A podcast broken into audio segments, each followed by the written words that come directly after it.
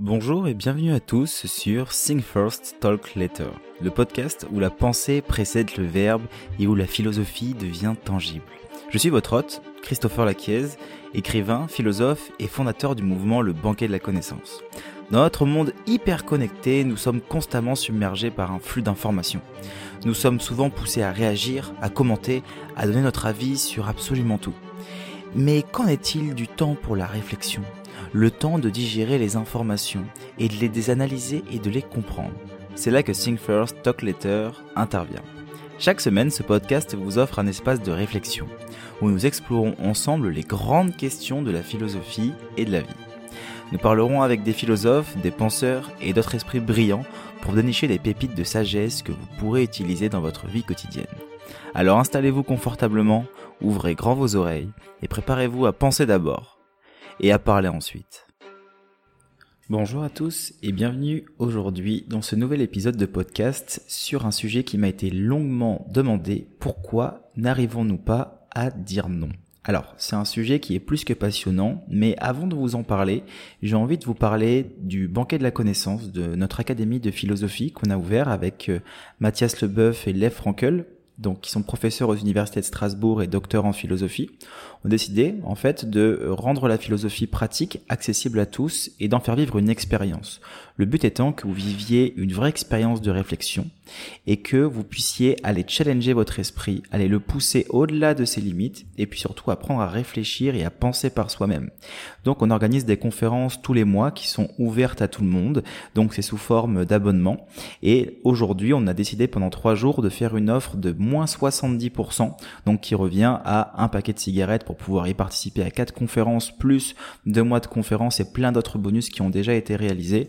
Donc ça va être un, ce mois-ci, ça va être un sacré mois où on va vraiment faire vivre une belle expérience. Et c'était ce qui était important pour nous et c'est plus qu'important parce que cette académie, euh, c'est ce qui nous fait euh, avant tout évoluer, ce qui nous fait grandir et ce qui nous permet de partager aussi notre connaissance de manière très approfondie, bien plus approfondie que sur les podcasts. C'est vraiment des conférences qui vont durer jusqu'à deux heures avec énormément de valeur à l'intérieur. Voilà, je vous ai mis le lien en description où je vous invite à me contacter en privé sur Instagram si vous voulez en savoir plus.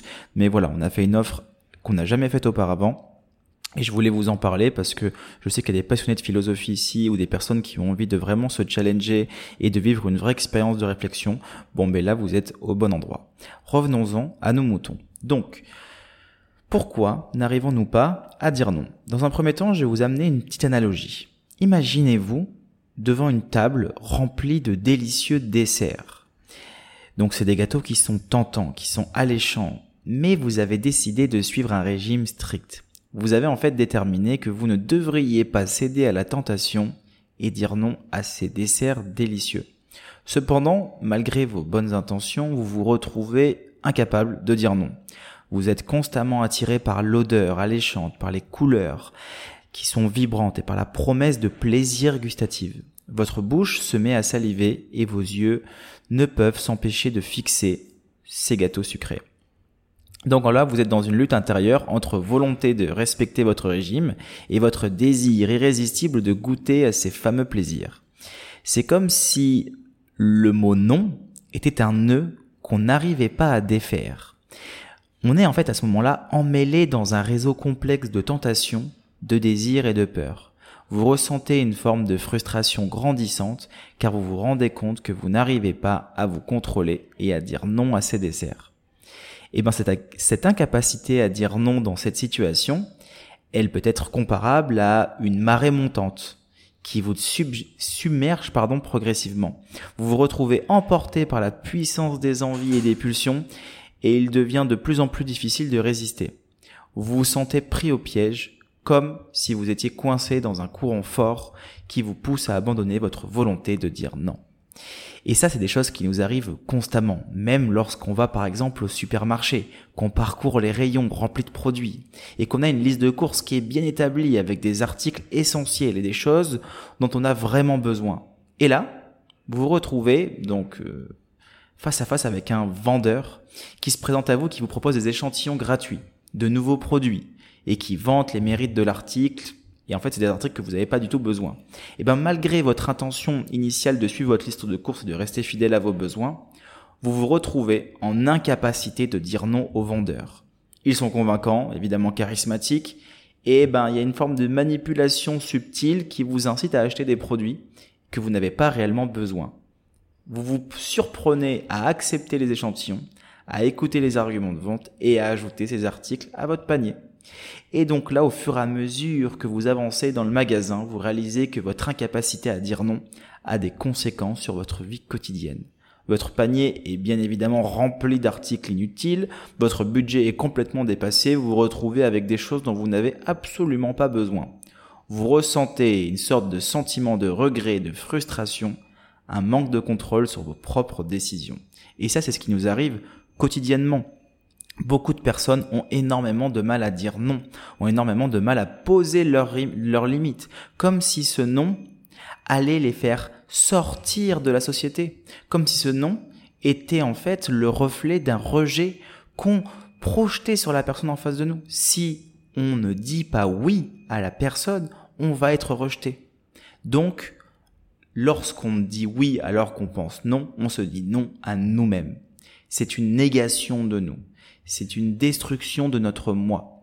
Et lorsqu'on dit non parce que notre non est une affirmation, là, on affirme notre propre identité au monde. Et c'est ça qui est intéressant. C'est que lorsqu'on se cache ce, ce non à travers un oui et qu'on se pousse au-delà de nos limites, nous sommes amenés à en souffrir énormément. Et à ce moment-là, ce oui devient une négation de soi. On se néglige au détriment d'un oui pour pouvoir intégrer, faire plaisir ou ne pas être rejeté face à quelqu'un ou quelque chose. Donc, je vais vous parler d'un premier philosophe aujourd'hui qui est important et qui va vous amener une première touche parce que le but c'est quand même de vous expliquer comment sortir de ce non, de, arriver à dire non, arriver à s'exprimer complètement et à s'affirmer entièrement sans être obligé de devoir se négliger. Eh ben, Emmanuel Kant, qui est un philosophe allemand du XVIIIe siècle, il a principalement développé sa pensée sur la question du non. Donc, dans le cadre de sa philosophie morale. Il faut savoir que c'est un philosophe qui était quand même vachement penché sur la morale. Cependant, il n'a pas spécifiquement abordé la difficulté du non, mais il y a des idées qui sont conjointes. En fait, Kant, il est surtout connu pour son concept de l'impératif catégorique. C'est quoi l'impératif catégorique? C'est une règle morale absolue qui dicte ce que nous devrions faire indépendamment de nos désirs ou de nos intérêts personnels. Selon cet impératif catégorique, nous devons agir selon des maximes qui pourraient être universalisées. En d'autres termes, nous devrions agir de manière à ce que si tout le monde agissait de la même façon, le monde serait un meilleur endroit. Vous connaissez peut-être sûrement cette phrase de ne fais pas à quelqu'un quelque chose que t'aimerais pas qu'on te fasse et eh bien là, dites-vous que ne faites pas à quelqu'un quelque chose qui pourrait être une action qui va à l'encontre de l'universalité. Grosso modo, il faut qu'une action, il faut que chaque action que je réalise dans ce monde soit une action qui pourrait être bonne pour le monde entier, qui pourrait être une action universelle. Voilà. Et donc pour Kant, notre incapacité à dire non, elle pourrait être vue comme une violation de l'impératif catégorique. Pourquoi? Parce que si nous acceptons quelque chose que nous savons être faux ou mauvais, tout simplement parce qu'on a du mal à dire non, et eh bien alors à ce moment-là, on agit en contradiction avec l'impératif catégorique. On ne respecte pas les règles de la morale universelle et on agit plutôt selon nos désirs et nos peurs parce que le fait de dire non, c'est uniquement une emprise, le fait de ne pas dire non, pardon, est uniquement une emprise que nos désirs et nos peurs ont sur nous, mais pas une action qui pourrait être universelle. Donc, pour Kant, c'est une action qui n'est pas morale. Il faut savoir que de plus, Kant il a quand même insisté sur le respect de la dignité et de l'autonomie des individus. Et ça, nous devrions traiter, euh, les individus, on doit les traiter comme des fins en soi, et non comme des moyens pour atteindre notre propre fin. Vous voyez? C'est-à-dire que je traite quelqu'un comme une fin, et non pas comme un moyen pour arriver à mes fins. Donc si on ne parvient pas à dire non parce qu'on a peur de déplaire à quelqu'un, ou de subir les conséquences, euh, des conséquences qui pourraient être négatives, alors on ne respecte pas, on ne nous respecte pas personnellement comme une fin, mais plutôt comme un moyen. Et c'est ça qui est, et c'est ça qui est important pour Kant, parce qu'en fait, notre incapacité à dire non est étroitement liée à notre autonomie et à notre intégrité morale. Ne pas être capable de dire non signifie simplement être gouverné par nos peurs ou nos désirs, plutôt que par notre sens du bien et du mal, ce qui est contraire complètement à l'impératif catégorique de Kant. Et donc, ça m'amène sur un deuxième concept, le concept de mauvaise foi de Jean-Paul Sartre, qui est évidemment un éminent philosophe, pas fondateur, mais c'est un philosophe qui est existentialiste et notamment français. Et donc il a présenté ce concept de mauvaise foi. La mauvaise foi, c'est un moyen par lequel les individus évitent la responsabilité et la liberté inhérente à leur existence. La mauvaise foi pour Sartre, c'est un acte d'auto-tromperie, un mécanisme de défense contre l'anxiété et le désespoir qui accompagne la pleine prise de conscience de notre liberté radicale et de nos responsabilités. Donc dans le concept, dans le contexte notamment de notre difficulté à dire non, ben Sartre, le concept en tout cas de Sartre de la mauvaise foi, il peut être super révélateur. Pourquoi? Parce que si une personne trouve difficile de dire non, elle peut se tromper elle-même en pensant qu'elle est contrainte par des circonstances externes ou qu'elle n'a pas le choix. Alors qu'en réalité, selon Sartre, elle a le choix, mais choisit d'éviter la responsabilité de le faire. Et ça, c'est une chose qui est super importante, c'est qu'on est en mauvaise foi envers soi-même, c'est notre mauvaise foi envers nous-mêmes. On se trompe nous-mêmes, on s'auto-trompe, on s'auto-dévie, en fait, pour justement éviter les circonstances externes, alors qu'en réalité, ben, on a le choix, mais on se convainc qu'on n'a pas le choix de dire non. C'est ça qui est intéressant. C'est qu'on se convainc soi-même qu'on ne peut pas dire non, qu'on est obligé de dire oui afin d'éviter la responsabilité de le faire. Donc c'est vraiment une forme de d'auto-tromperie, quoi. C'est vraiment ça le mot. Et Sartre, lui, considère que chaque action que nous posons est un choix. Et donc ne pas dire non, alors que nous le voulons, c'est un choix. En refusant de dire non, on pourrait être en train de nous engager dans totalement de la mauvaise foi, en rejetant complètement notre liberté et notre responsabilité. Il ne faut pas oublier que Sartre pensait que l'être humain est condamné à être libre, d'accord? À l'inverse de, Spinoza, quand même, il pourrait y avoir, euh, Spinoza a quand même une conception de la liberté. Mais pour Sartre, toutes nos actions sont des choix qui sont libres.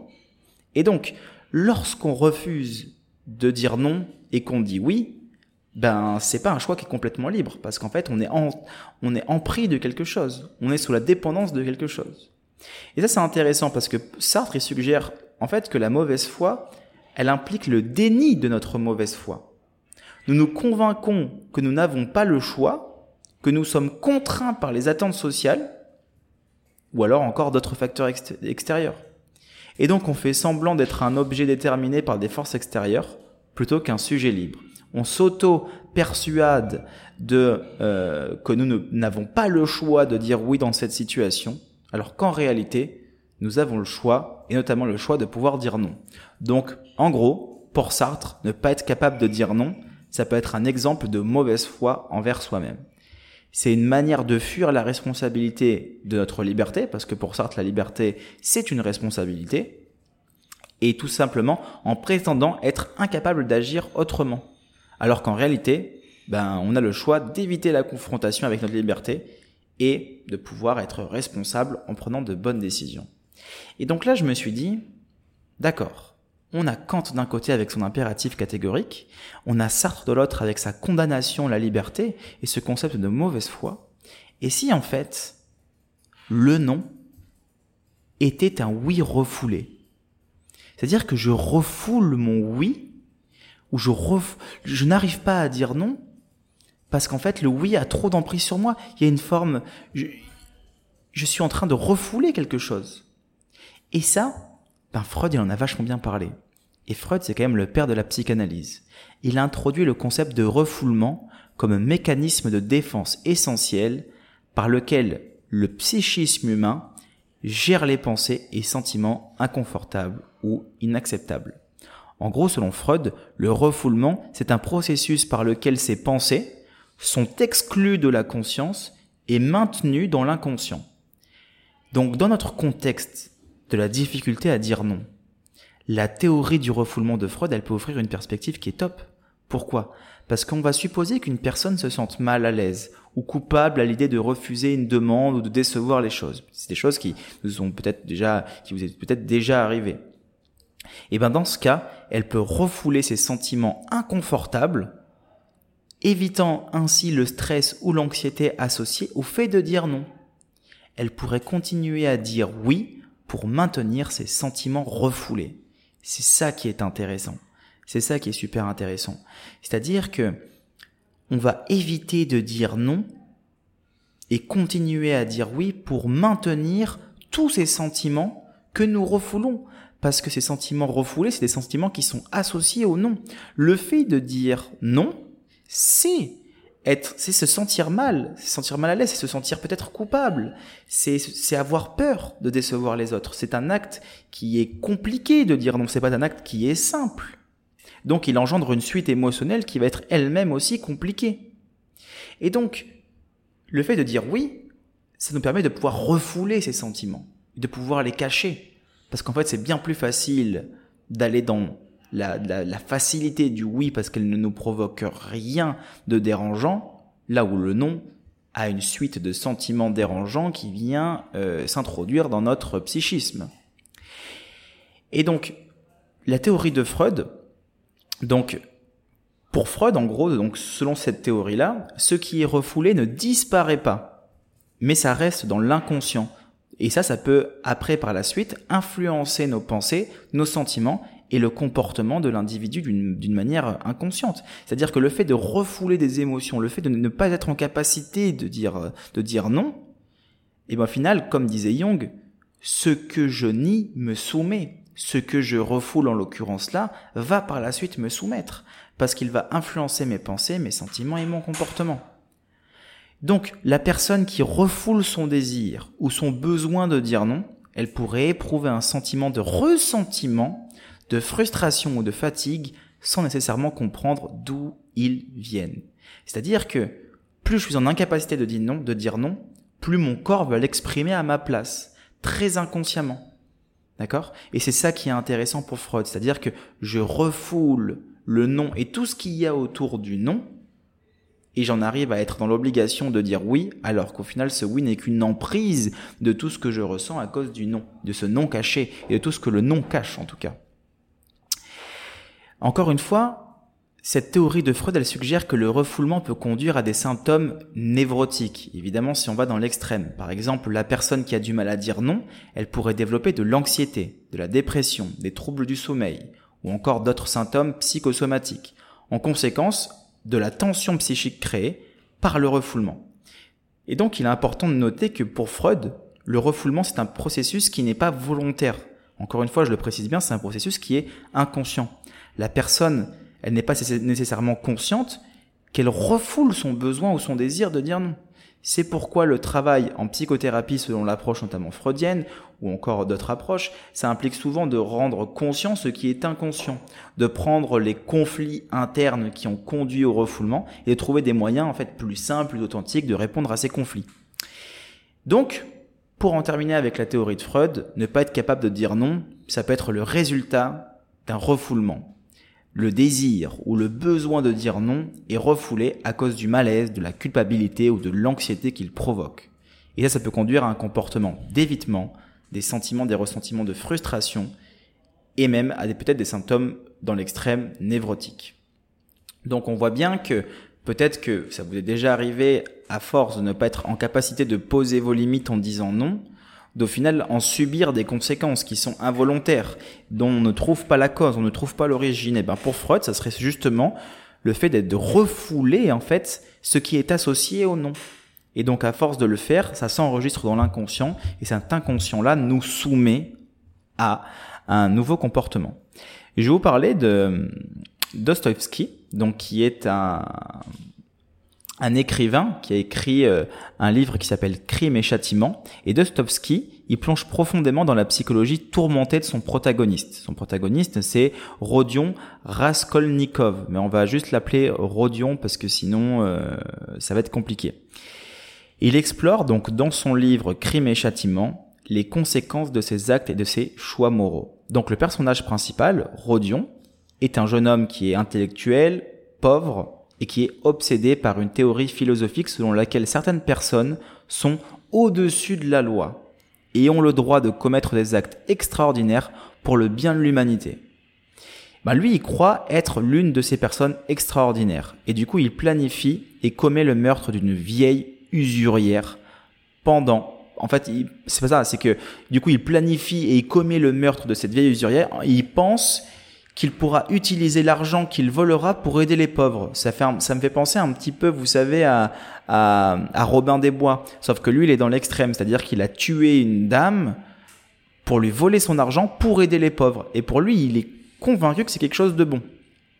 Et donc, le problème, c'est que après avoir commis ce crime, ben, Rodion, il est rongé par un sentiment de culpabilité intense et par des remords. Il lutte avec sa conscience, il est tourmenté par des cauchemars et des visions déformées de la réalité. Et son incapacité à dire non à ses pulsions meurtrières et à reconnaître la gravité morale de son acte le pousse dans un état de détresse psychologique profond.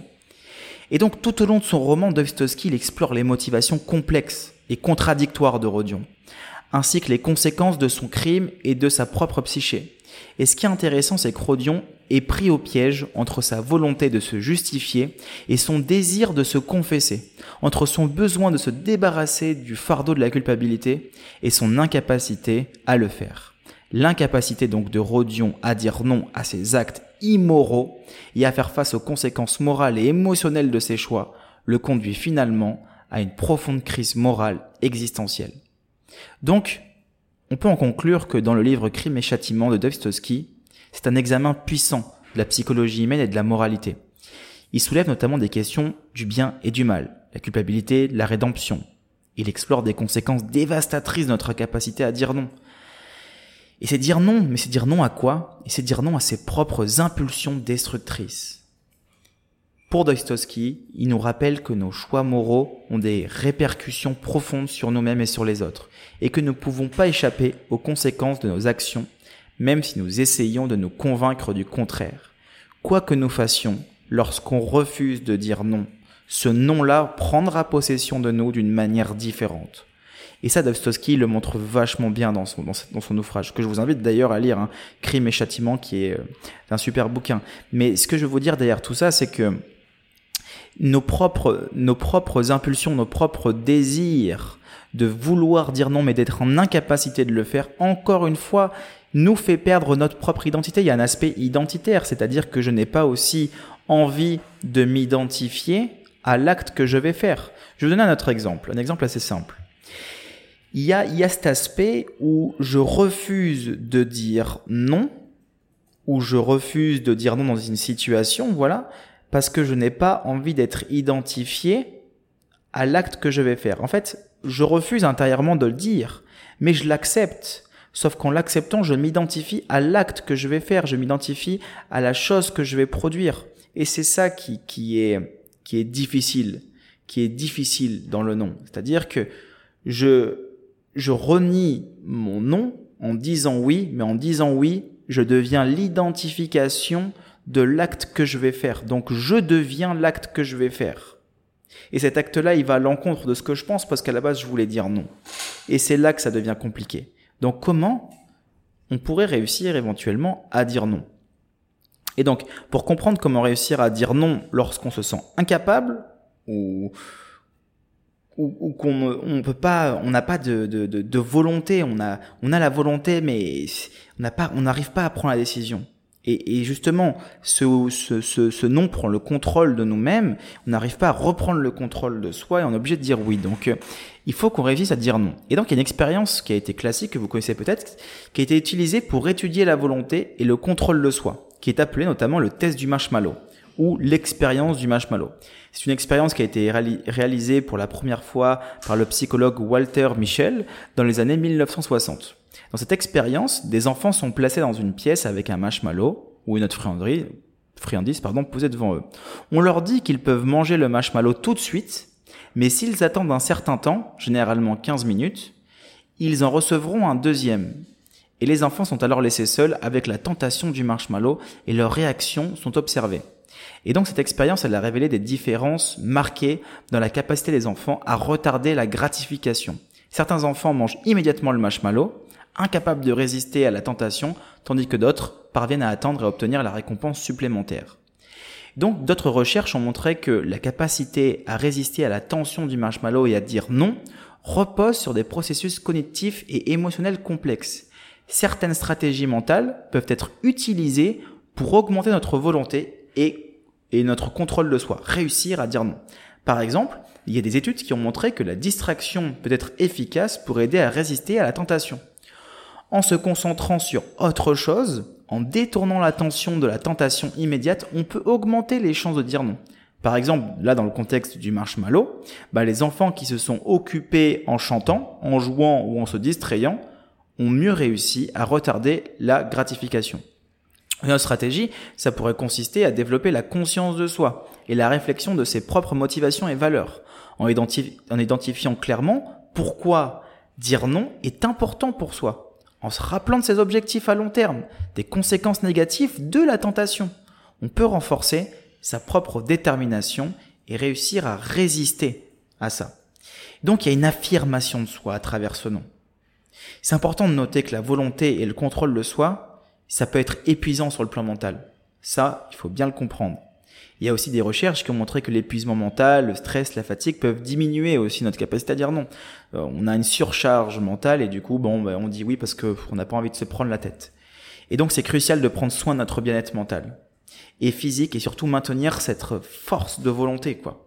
Et donc, parfois, réussir à dire non, c'est réussir à affirmer son identité. Ce non devient un jeu. Je dis non je suis en capacité d'affirmer mon identité, au-delà de mes désirs, au-delà de mes pulsions, au-delà de mes peurs, au-delà de mes craintes.